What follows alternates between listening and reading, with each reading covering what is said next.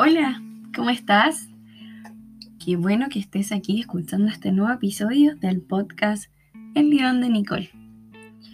Mi nombre es Nicole Améstica, soy psicóloga, creadora del Instagram El León de Nicole. Hoy quiero compartir contigo parte de una escritura y una analogía que se llama El buzo y el mar, escrita por Pedro Campos. Estoy segura que te va a ayudar reflexionar de tus procesos, de tus emociones y llevarte a una introspección para complementar tu proceso psicoterapéutico. Cada persona es un buzo y un mar. El mar es un mundo interior, sus emociones, sus pensamientos. El buzo es su capacidad de introducirse en ese mundo, ir a explorar el mar. El mar y el buzo no son estáticos, cambian constantemente según las circunstancias. Hay mares agitados, mares apacibles, mares de agua turbia y mares de agua clara. Hay buzos curiosos, buzos asustados, buzos experimentados y buzos novatos.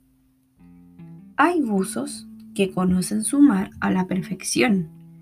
Hay buzos que jamás han tocado el agua. Cada quien deberá encargarse de su mar y de su buzo. No podremos empujar a buzos al agua. No debemos compararnos con otros navegantes.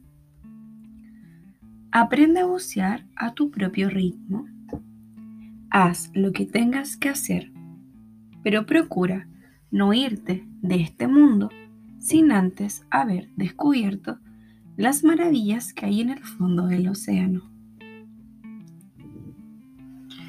Muchas veces en nuestros procesos vamos mirando hacia el lado y viendo que otros al parecer logran muchas más cosas que nosotros, avanzan mucho más rápido que nosotros y nos empezamos a comparar.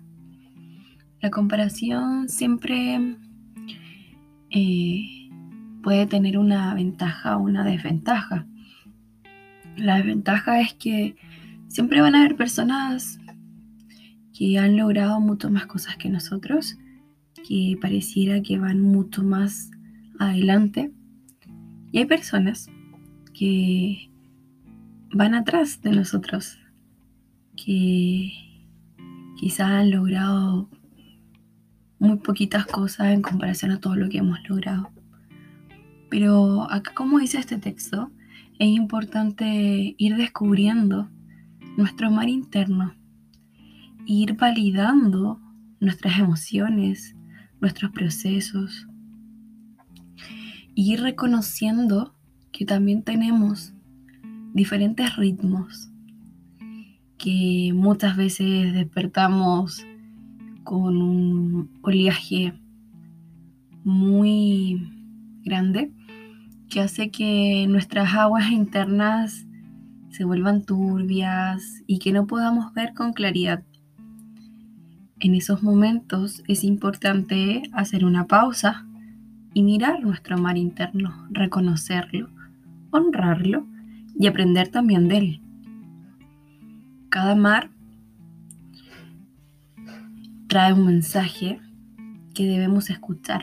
Es información valiosa que habla de nosotros mismos.